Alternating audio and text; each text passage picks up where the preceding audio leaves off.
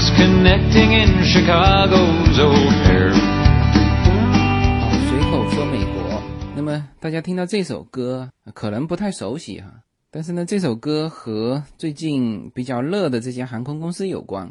就这家航空公司曾经把他的吉他摔坏了，然后呢，这个这位歌手呢，他就编了一首歌，然后居然唱红了美国啊！就是这首歌大卖。那当然，这次的事情就不是被别人编成歌调侃调侃就算了啊，应该这次这家航空公司呢会受到会面临比较大的危机。那么这个话题持续讨论了三四天了，现在当然。全方位的哈，这个不仅是在国内的朋友圈，我的群里面，就美国这边的舆论媒体也已经是聊了三四天了。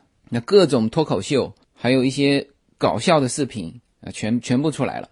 那当然是一面倒的指责，这个是毋庸置疑的。因为整件事情分析下来，就是就做的太过分了。本身 U A 的恶行在美国人民心中就。已经是有劣迹的，那这次出了一个这么严重的事情，这个效果就相当于什么呢？就相当于在中国喊一嗓子“城管打人了”，那城管又打人了，然后这次是城管打死人了啊，就是这么个效果啊，肯定是很轰动，而且是这个所有的舆论叫墙倒众人推。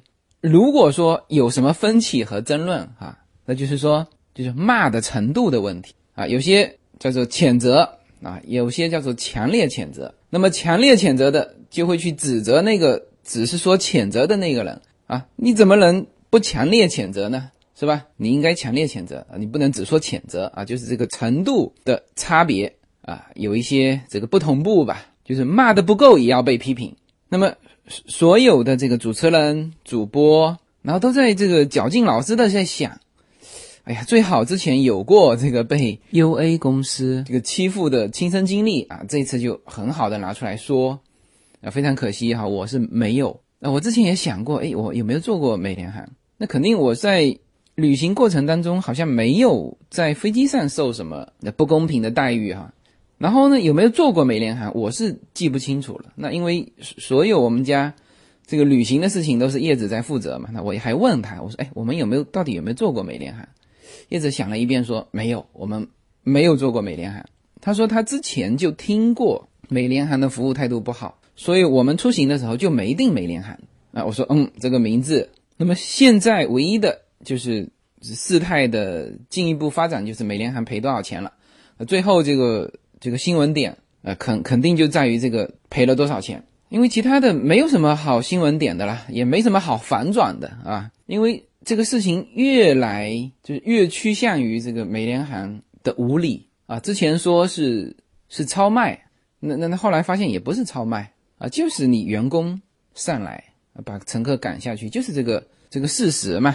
所以现在没有人啊，或者说美联航自己，你看这个他们总裁的发言啊，别人问他这个乘客有没有一点点这过错。他说没有，这个乘客完全没有任何过错，所有的过错都在我们这边，因为这个时候必须是这样说的啊。然后在赔偿上，我想应该会有一个很好的赔偿。呃，他如果美联航再在赔偿的问题上再去纠结，那我就觉得呃，他整个危机公关的能力也太差了。我相信美联航不至于在赔偿的金额上再去纠结啊。所以现在有人说，嗯，到底可能会赔多少？呃，那我。也看到了这个文章，说赔十亿啊，哎，所以说这个自媒体时代哈，就是很容易就会传一些不实的东西。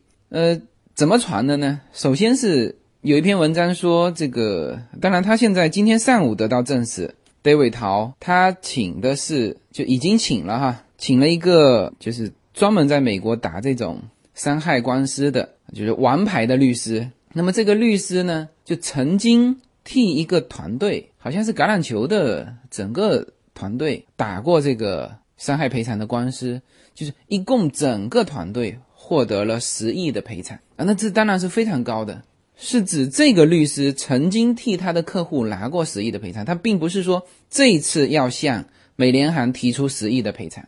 那但是呢，现在很多的这个文章就已经。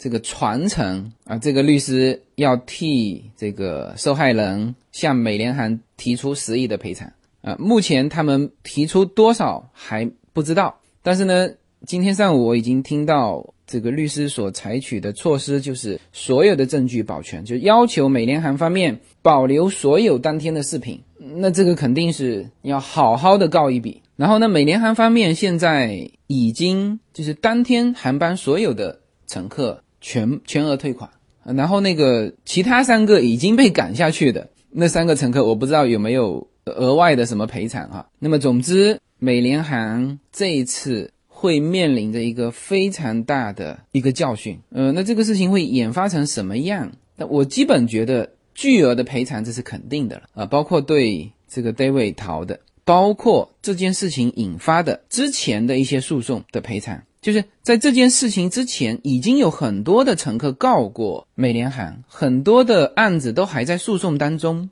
那这些诉讼很有可能因为这件事情啊，来增加这个诉求，比如说我要增加赔偿，那这个是之前的一些诉讼，后面还会引发大量的诉讼，就是就是这个呃，David 获得。呃，比较巨额的赔偿，这是肯定的了哈，这是肯定的。航空公司也希望通过这个事件，在民众当中树立一个比较好的形象嘛，那这是多花点钱。但是呢，这个事情会引发什么？会引发之前有可能受过某种伤害，当然没有他这么强烈的乘客，就是看到了美联航的赔偿，然后呢提起诉讼，只要在诉讼期内都会后续提起诉讼。所以美联航这次应该是。会受到呃比较严重的一个呃至少在诉讼上的一个赔偿。那当然，这个也是美联航长期积累的一种服务习惯啊。最后这次是引爆了一个点，这也不是偶然事件，就这种事情迟早会发生。因为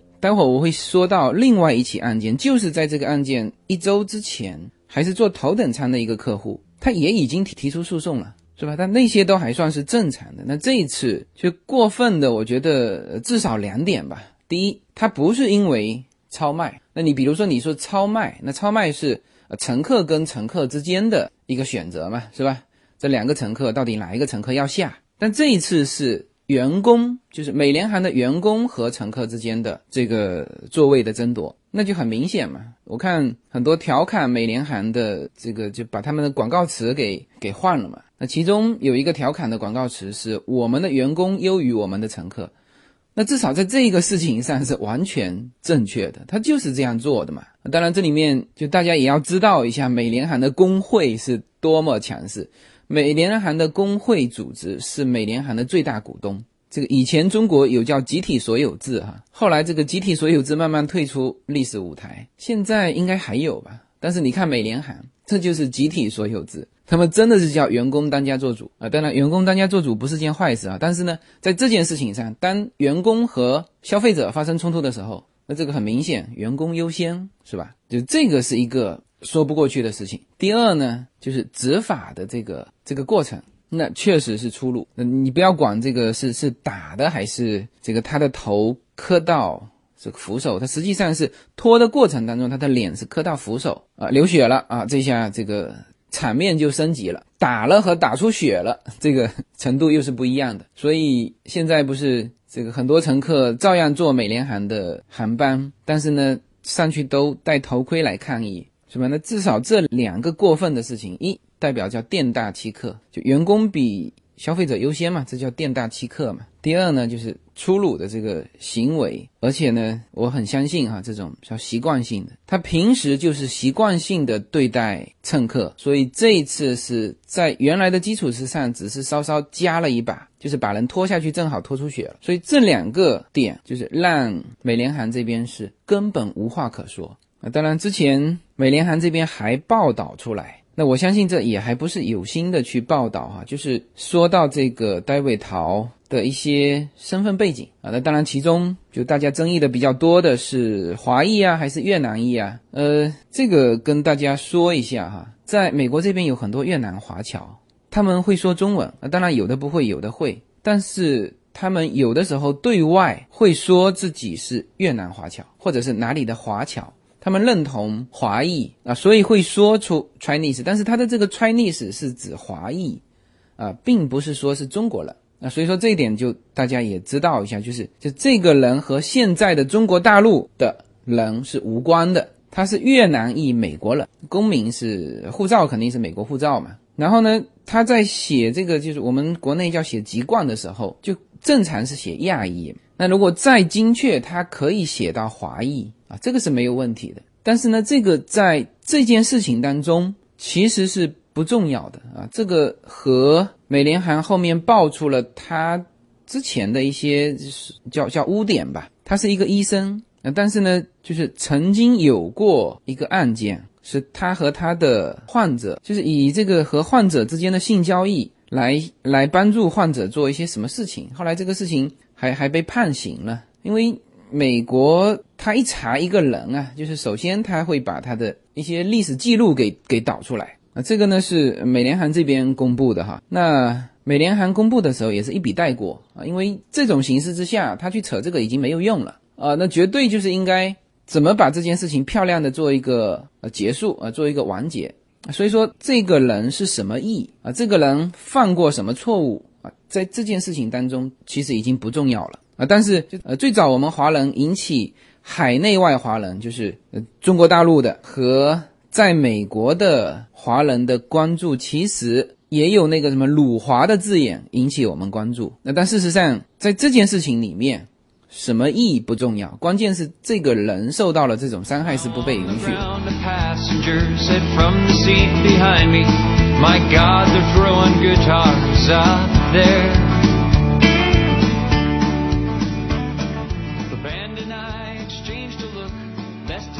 大家好，二零一七年我将继续更新我的移民专辑。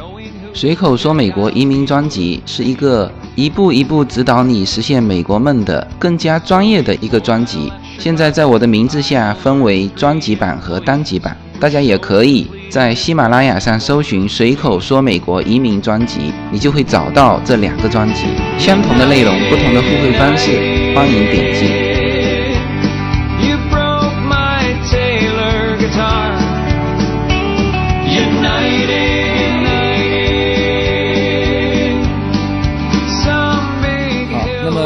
把这个事情简单回顾完之后呢，我今天的这个主题其实想透过这个事情来谈一谈这个歧视的这个话题。这个话题很复杂，也很敏感。就是我今天决定讲这个话题的时候，这个叶子还提醒我，他说：“你你想好了没有？就是有没有必要去说这么敏感的话题？”他说他怕怕我被骂，我我也怕被骂，但是我我非常想讲这个话题，希望能讲得清楚哈。所以呢，我。我会举一些具体的例子，就是我不下定论啊，大家来来思考这个话题。那当然，这个呃，之前说这个事件，说这个华人受到了歧视啊，不管是华人还是华裔吧。首先，反正在这个事件当中有一个歧视的问题，所以我们首先来探讨这里面的歧视在哪里啊？第一，那当然就是挑选这个下机的乘客啊，这里面存在不存在对华裔的一个歧视？那这个本身就大概在第一天的时候就有很多争论啊，有的人说这是人为定的，这个也也很多文章或者是披露出来的，这叫做随机抽取，就电脑随机。那也有人说，呃，这个不可能电脑随机啊，就是这个机长定的。呃，是这样子哈，就是我我先说一件事情，就另外一起案件在。戴瑞陶的这个事情发生一周之前啊，也有另外一起案件。那现在那起案件也慢慢浮出水面哈。什么事情呢？是一个美联航的就优等客户，他是俄网这边的一个投资公司的老板。那么他每一次坐美联航啊，都是坐头等舱，就是是美联航非常非常优质的一个客户，他的那个积分是非常高的。然后呢，他在那现在等于是十几天前吧的一次。紧急的事情当中，他就买了头等舱的票，然后他都上了飞机了，就和这个 David 是一样的哈，跟这次的这个受害者是一样的，他都上了飞机了，都坐下来了。那然后呢，乘务人员走过来告诉他说：“抱歉，因为两架飞机要合并，另外一架飞机出了点故障，两架飞机要合并。那么他呢，他的位置要让出来给别人。那么这位先生，这位先生听名字应该是老美啊，就是因为他的，你看他的姓嘛。”那他当然不能接受了。他说：“我我为什么要起来让给别人？这个乘务人员非常有礼貌的拿出那个手册，他告诉他，呃，首先这两架飞机一定要合并。第二呢，另外那个买了头等舱的，就另外一个飞机买了头等舱的那个客户比他还尊贵，就是积分啊比他要高。就在这种情况下，你是应该下的那个。是不是他他他虽然说非常愤怒，但是这个时候人家积分比他高啊，是吧？一山还有一山高嘛，这个所以说无论走到哪里哈，都要很谦逊。这实际上你身边有很多比你要高的人啊，这个无论是中国还是美国哈，藏龙卧虎哈，啊，人家积分比他高，这没话讲了。然后呢，他因为真的是有急事，因为像这种人就是时间就是金钱嘛。那乘务人员说，那那这样子，你降一个等级。到这个经济舱去，那他没办法，他也同意了。那结果呢？安排经济舱的时候，他把他安排在两个吵架的夫妻中间。他说，乘务人员说：“呃，抱歉，这两个夫妻呢，一上飞机就开始吵架，而且吵得很凶。我们一定要把他们分开，所以呢，你必须坐在他们中间。然后他分嘛，也也不给他真的分开，一个头一个尾不就不就得了？他就让让这个人坐在两夫妻的中间，那不是？”还在吵吗？他说他整整听了六个小时哦，他好像是从夏威夷飞回来，他听这两夫妻吵架吵了六个小时。那他这种人一下飞机，那肯定是找律师告嘛。呃，他提出的要求是：第一，这个全额退还他的头等舱的全价机票；呃，第二呢，你给我的一个基金，非营利组织基金捐款二点五万。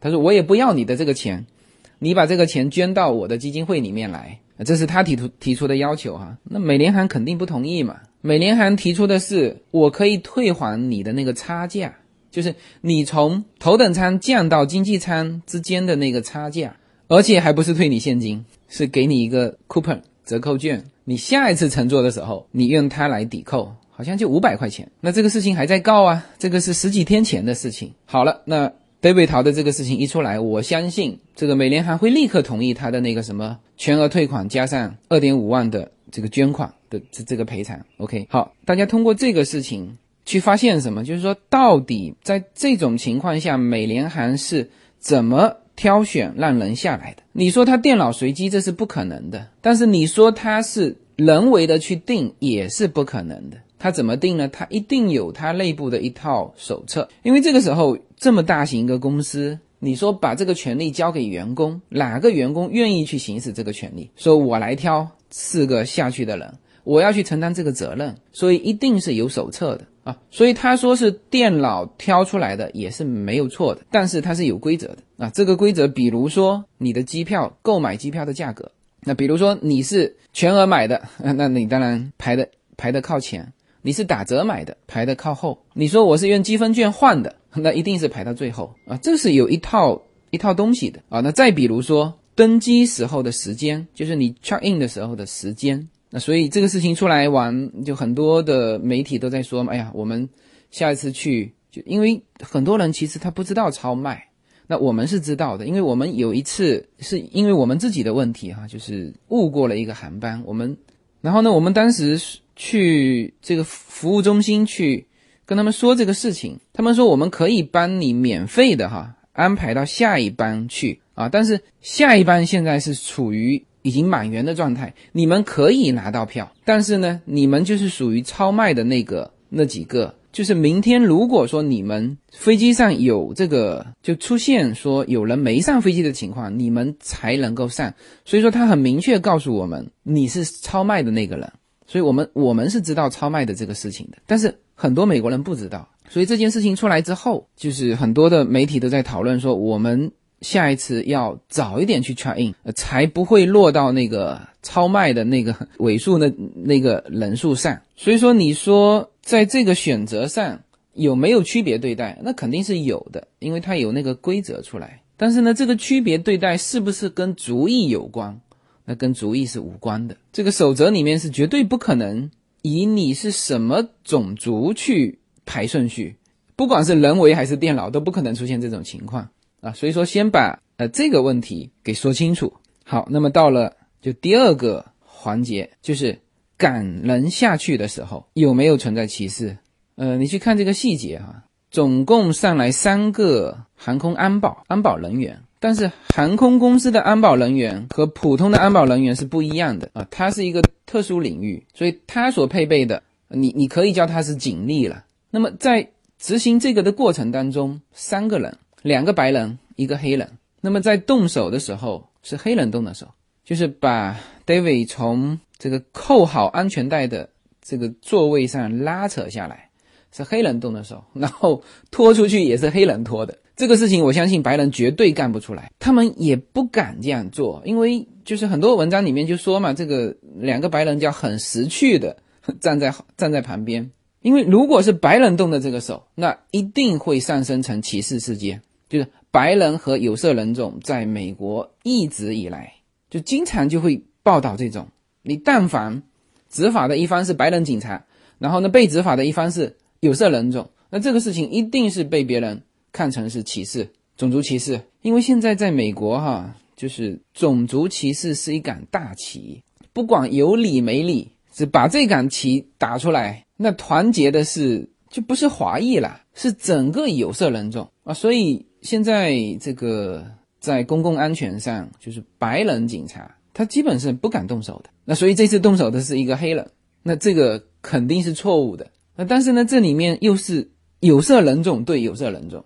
那么你说黑人对华人，就这个东西，你你你可以把它当成歧视啊。但是我再再体会一下，就是本身这两个人种就有一些敌视，黑人觉得华人好欺负嘛，那墨西哥裔的。这个作奸犯科啊，都找华人下手，那华华人也很反感啊。这我们不说华人看不起黑人或者看不起墨西哥人，我们不不用这种词，但是有的时候也是会会会反感的嘛。那么这个东西算不算歧视？就是我觉得大家自己理解啊。你如果说这是歧视呢，有一些啊，也就是说什么呢？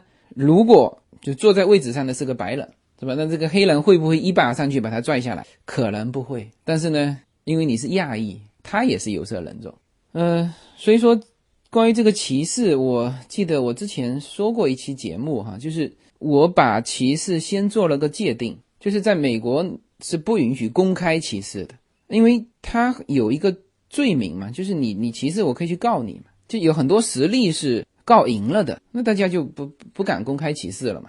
那但是呢，有很多隐性歧视，那这个隐性歧视是所有人都有的，呃。就是心底的那些东西没有流露出来，这就叫隐性歧视。我之前说了一个一个例子，就是当你走上公车，这个左边坐的是一位白人，右边坐的是一位黑人，这个时候你会怎么选择坐下来啊？你如果选择坐到了白人这一边，那这个时候你的这个隐性歧视就非常明显啊。当然，这是这是不是歧视？这这是歧视，这是隐性歧视。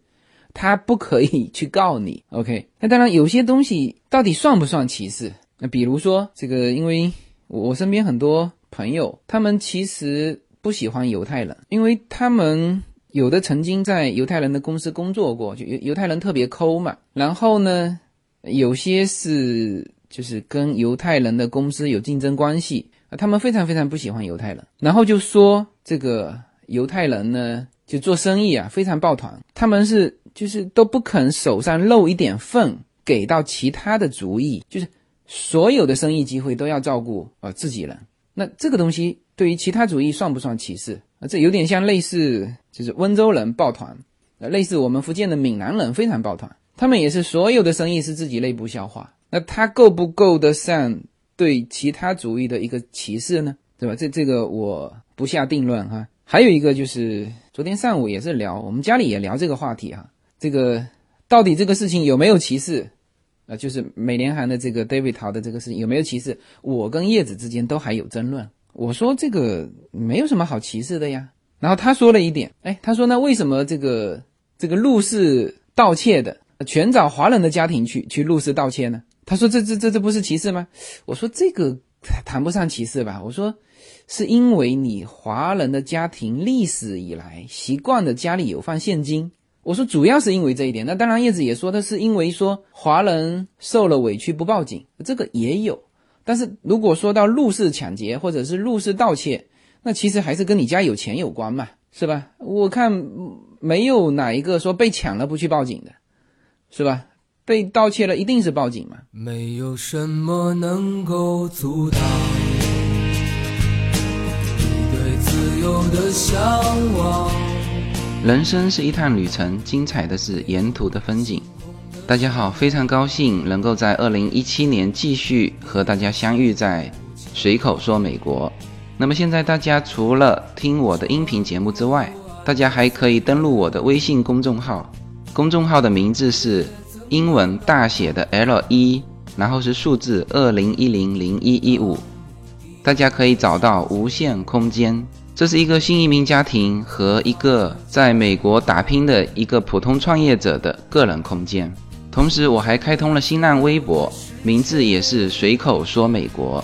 移动互联网的神奇之处呢，就是可以把同类的人拉得很近，天涯若比邻，世界地球村。让我们享受这个自由连接的世界吧。蓝莲花。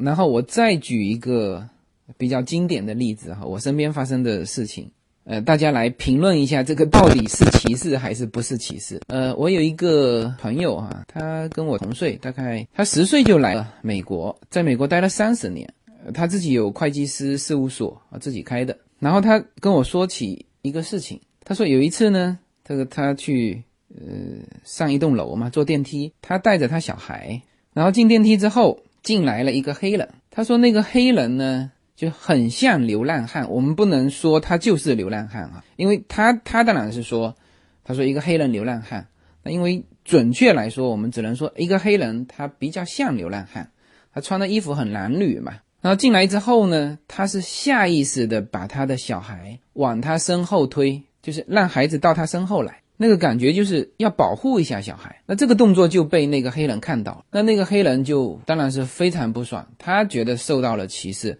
而且把这种感觉说出来了。那个黑人就跟他的小孩说：“他说你父亲这种行为是非常不对的，这是一种歧视，你长大之后千万不要学你的父亲。”他这个黑人就直接跟他小孩说，然后他就跟我讲这个事情。他说：“我这样到底算歧视还是不算歧视呢？”嗯，大家说这个是歧视还是不是歧视？但是黑人他说出来了，你对我歧视了。那同样的事情，这个叶子也跟我说过一次。他说有一次他在就带着孩子呢，在一个公园，然后他们本来是坐在一个长条椅子上嘛。他好像叶子说他是喂我们家孩子吃那个吃冰淇淋，那时候孩子还小嘛。然后他说过来了一个黑人，也是衣衫褴褛，关键是坐在他旁边。然后那个气味很臭，然后我们家叶子还还懂得装一装，就没有那种起身就走那种，还停顿了那么几秒钟，呃，然后就感觉是非常自然的带着我们家小孩起来坐到旁边的椅子上去。哦，他就看到了这个人朝他翻白眼，那这个人也感觉到他受到了歧视。那这种东西算不算歧视？那他叶子说，他说他身上真的好臭，所以说在。呃，无论是在美国还是在中国，哈，就我觉得这种隐形歧视肯定是免不了的。但凡你是个人，哈，你都会有自己的就喜欢的东西和不喜欢的东西。所以呢，这个隐形歧视，我觉得一定是存在的，就在在美国社会，哈。然后这次这个就是黑人出手把这个 David 逃脱下来的这个事情，呃，其实也反映了，就很很多人也评价了很多啦，说这个这个有色人种。啊，对有色人种啊，有的时候呢，就共同针对白人的时候啊，有色人种还感觉啊有一个统一战线，但是实际上在生活当中呢，这个有色人种也互相对掐。嗯，我觉得都别说有色人种，就这件事情曝光出来之后，因为之前在讨论华裔华人怎么样怎么样的时候，我看过一些评论，是有一些。有些台湾人、香港人的一些评论，其实评论的也很恶劣。呃，我我觉得我就不在这里说他们怎么评论的。总之是认为说是是他们素质很高，是我们大陆过来的人让美国社会对华人的看法就拉他们后腿了。我觉得这个这样说出来啊，这这是歧视。你你你自己想，那叫隐形歧视。你说出来，这就是明目张胆的歧视。所以我觉得。就是如果聊歧视这个话题，我们可能很难用种族这个群体啊，哪怕你是细分的啊，比如说是台湾人还是香港人还是中国大陆，你这个也是细分的，等于是族裔吧。其实没有必要用这个去划分的，就是你一用这个东西去划分，你很多事情就纠结了。比如说我自己亲身遇到的，就比如说白人，也有很 nice 的白人啊，也有态度很不好的白人。我只能说那个人不好，我不能说白人不好。那你说这个我看到的那些在这个事情上评论的那些台湾人、香港人，因为看得出来嘛，他就用中文写的说中国大陆人怎么样。那这肯定不是台湾就是香港嘛？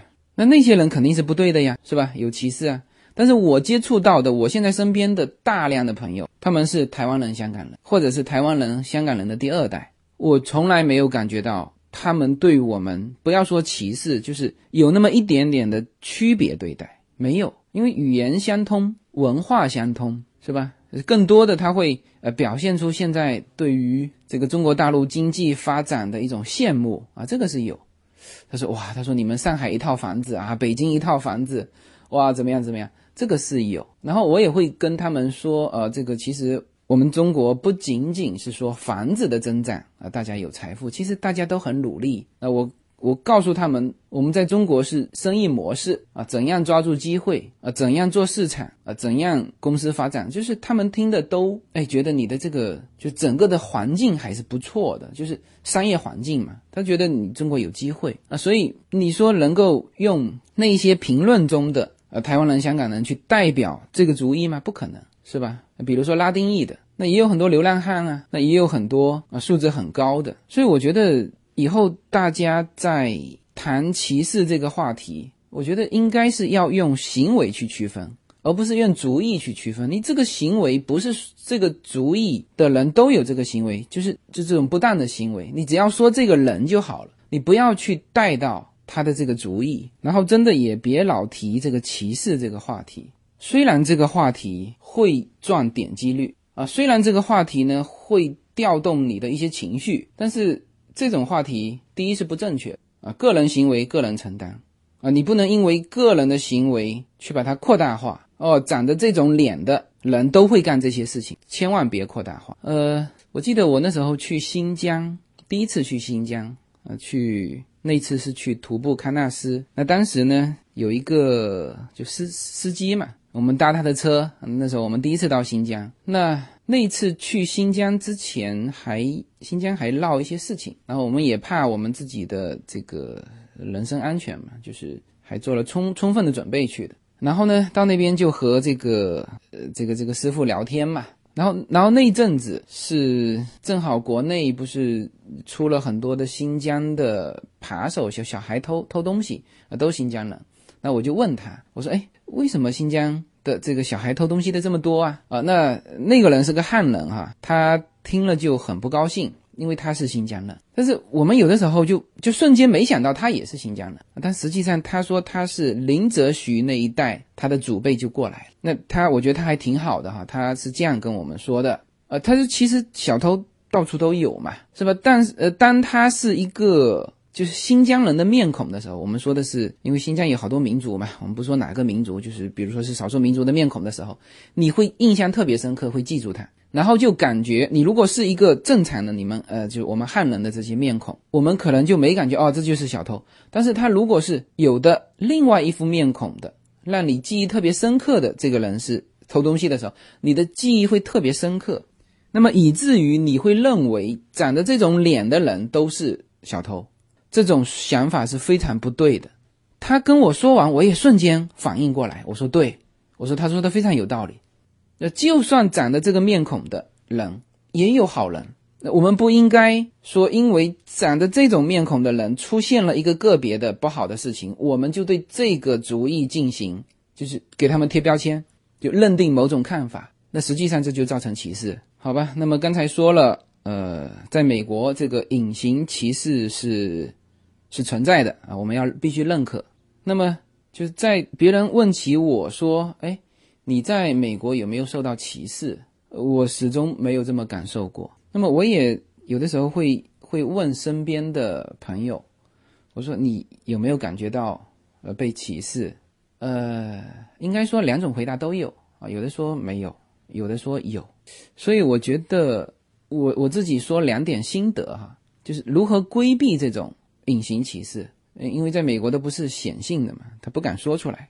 第一呢，就是你在生活的时候，比如说到美国这边，就你不要去选择那种本身就知道是有问题的城市，你还住进去，是么？你尽量选择一些适合你的城市啊，就是安全状况比较好，小孩子呢也尽量的。是能够在就至少是有华人学生的地方去过渡。就我说过，我的一个大哥，他是二十年前就到美国了，他住在马里兰，他那个地方全学校就他一个小孩是华人。那么他一进去，小孩中午带面条去吃，这就会被其他的小朋友取笑，啊，他也就很烦恼这个事情，那他也觉得 受到歧视。但是你自己要去选择一个适合自己的城市，然后呢，去选择一个适合自己的人交朋友。当然，交朋友这个事情是很顺理成章的，就没有人说就就交朋友是是去牵强啊。这个人对我有看法，我还拼命想跟他做朋友，这是不可能的事情，是吧？就是你要去选择适合自己的这个这个圈子啊，那这样是可以。在环境上啊，你不要去就明知山有虎，偏向虎山行，那这个是不行的。然后我也说过，这个叫美国叫千差万别嘛，是吧？你房价都高低错落那么多，那当然是有区别的。你选择适合自己的那，这个是在环境上首先去选择。第二呢，你自己内心要强大。呃呃，我以前接触过一个这个师傅哈，就是佛教的一个师傅啊，他曾经跟我们聊天嘛。他说了一个观点，我非常赞同。但是我们在一起的有一个是上市公司老总，就创始人，呃，这个上市公司大部分的股权是他的。然后他特意举了他做例子，他说，比如说我说那个人姓张吧，好吧，张总啊，这个这个师傅就说，他说今天我我比如说我说张总，说他很穷，你是个穷光蛋，那么张总心里会觉得受到很大的影响吗？他肯定不会。因为他自己知道自己到底是不是穷，是吧？然后周边的人也都知道，那你这个就是说这个话的人自己呀，就变成个笑柄啊。但是呢，如果说这个张总的确没什么钱，你这时候去说他，他心里会受到很大的伤害。所以有的东西就在于我们心里有没有。如果我们心里很在意这件事情，然后呢，别人一说，我们就就很敏感，就会去想这个事情。那这种感觉是你自己把这个事情想的不好，所以我说一直说美国有歧视是隐性歧视，隐性歧视有些东西说不清楚，然后之前不是举了那么多的事例嘛？那那些都可以叫隐形歧视，但是在美国绝对不敢把这个歧视说出来啊！就像那个黑人把那个戴维陶拖下来，他如果加上一句说“我拖你下来是因为我看你是华裔不顺眼”，他如果敢说这个话。那在这边是要被判刑的，所以很多情况下是我们自己认为的一个隐形歧视。那这个时候很大一方面其实也在于你自己是怎么想的。其实说句实话，我我特别不喜欢别人一直在提说，呃，我们华裔被歧视这个话题。呃，就包括我在内，我身边，呃，绝大部分的朋友，他们其实每天没有再去感受这种什么我们。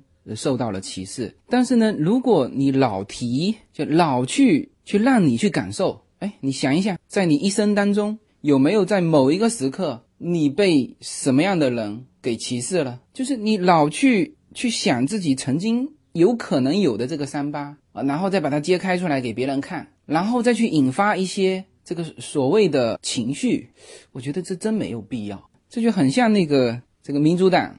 在学校里面发的那个就性别，正常不是发两个性别吗？男女嘛。他现在发八个性别，啊，这不是在提醒所有的孩子，要让他好好的想到底是自己是是男的还是女的啊？就反复去提醒这一点。那这事实上说是反歧视啊，实际上是在引发歧视，是吧？这个我们想一想，确实啊，华人的家又被墨西哥人撬进去了。是吧？一直在提醒这一点，那就会造成敌视啊，就是双方互相歧视，那就叫敌视嘛，这就不叫歧视。I should have flown with someone else or gone by car. 二零一七年，Yona Story Time 将继续更新。在这里，Yona 将用他纯正的美国英语为小朋友们讲故事，以及他身边发生的好玩的事情。大家可以直接在喜马拉雅上搜寻 Yona Story Time，Yona Y U N A 故事时间 Yona Story Time，大家可以直接收到这个专辑。欢迎小朋友们点击收听，在这里，您的孩子将和 Yona 共同成长。me, and I'm sorry, sir, your claim can go nowhere. So do all the airlines people from New York to New Delhi, including kind Miss Earlwig, who says the final word from them is 好吧，那么这一期虽然说这个话题很难讲，我还是有这个冲动做这么一期节目。呃其实想讲这个话题，是我第一次第一眼接触这个美联航事件，我就想讲这个话题。当然在在这个听友群里面，就是一两句话根本说不清楚，所以呢，我就没怎么讲。我想有一个比较长的时间，能够把这个观点给阐述清楚。我第一眼看到说美联航事件的时候，首先看到的是有一个朋友的评论说中国还不够强大，就是这是他对于这件事情，或者说可能他看到了什么鲁华的文章，就是那个文章本身就是在在用这种民族的字眼去去赚点击的啊，就他的第一反应就是中国还不够强大。呃，其实我们中国已经很强大了哈。就就我们中国现在单单用经济啊，就可以很严重的制裁到韩国啊，制裁日本，制裁菲律宾啊，制裁台湾。你是大国，而且你这个这是块头很大的，你你完全可以在别人面前秀肌肉了。所以说，我觉得不不要再去煽动这种民族情绪。虽然说这种民族情绪是很好的一个赚点击率的一个点，但是呢，啊，常常煽风点火，你哪一天真的火就起来了。啊，这种火起来的话，其实对大部分人吧是没有好处的哈。我之前常常说，就是我们行走世界的人啊，最希望就是世界和平，因为我们希望能够到更多的地方去看嘛。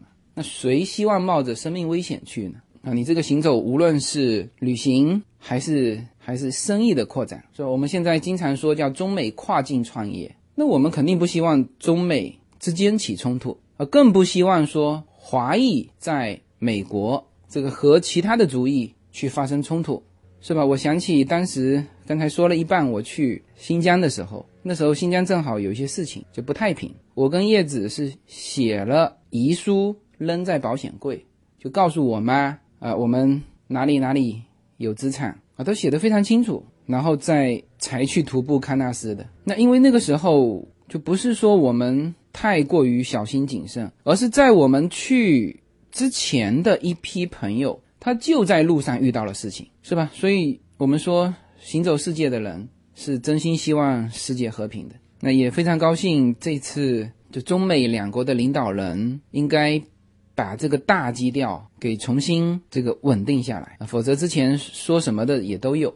好，最后呢，用几句话来总结一下今天的这个话题哈。第一，啊，这次美联航事件是全体美国人民啊，不分各种族裔、不分阶层，是大家共同抵制、共同反对美联航的傲慢和野蛮执法啊。但是这一次的这个事情，我们不是反歧视，OK？然后呢，反歧视呢，呃，也许它是一杆旗帜啊，也许是一种武器啊，它确实是可以用这个旗帜争取到很多的利益啊。这些事情黑人已经在做了，那么我们更多的华裔之间团结啊，去争取呃自己的权益，这个是啊非常正确的。这个黑人要比我们玩得好啊，但是呢，这个这个武器也不要沉迷其中啊，不要天天觉得被掳了啊，今天又辱华，明天又辱华。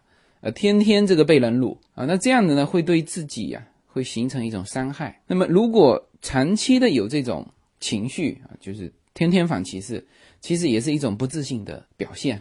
不是说不反歧视，就是你不要动不动就是实际上没有歧视的话题，你也惹到辱华的话题，也在那边用民族主义的情绪去煽动啊，去赚点击率啊，大家也在那边不明就里，就是没有搞清楚事情什么样。也就跟着啊，天天去调动自己的这个情绪，呃，实际上这是一种不自信的表现。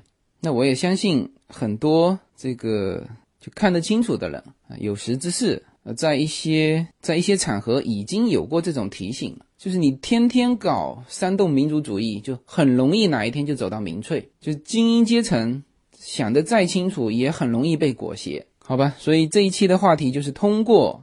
美联航的这个这起事件啊，通过之前的一些文章啊，希望说呃比较细化的去说一下这个歧视的这个话题啊，到底这次有没有歧视？到底歧视的是什么？好吧，那么这一期呢，这个话题就到这里，呃，纯粹个人意见哈。这个就是以另外一种角度给大家一些思考吧，因为这个话题确实是很复杂，当然也很敏感，呃，但是我还是想把我的想法说出来。世上就没有客观啊，OK，呃，别说是我这个自媒体啊，就算是公众媒体，我觉得也没什么好宣扬客观的。其实大家都是主观的。你说在中国啊，叫叫党媒信党，在美国其实也是党媒信党，很多电视台。的观点，那其实也是就是组建电视台的那个利益群体是什么？他们的观点是什么？这个电视台就是说什么样的观点啊？有些观点我也听不下去啊，但有些观点我也觉得说的不错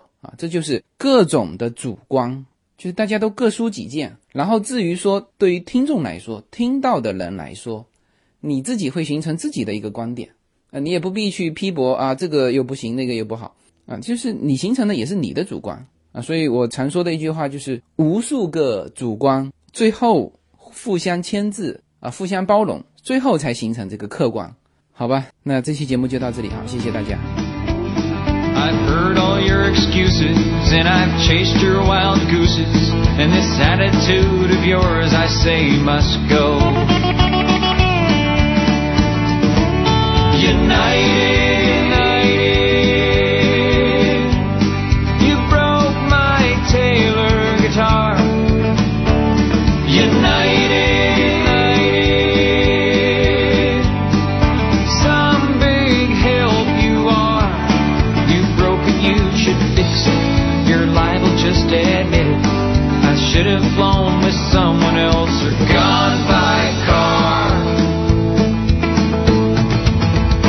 Cause United breaks guitars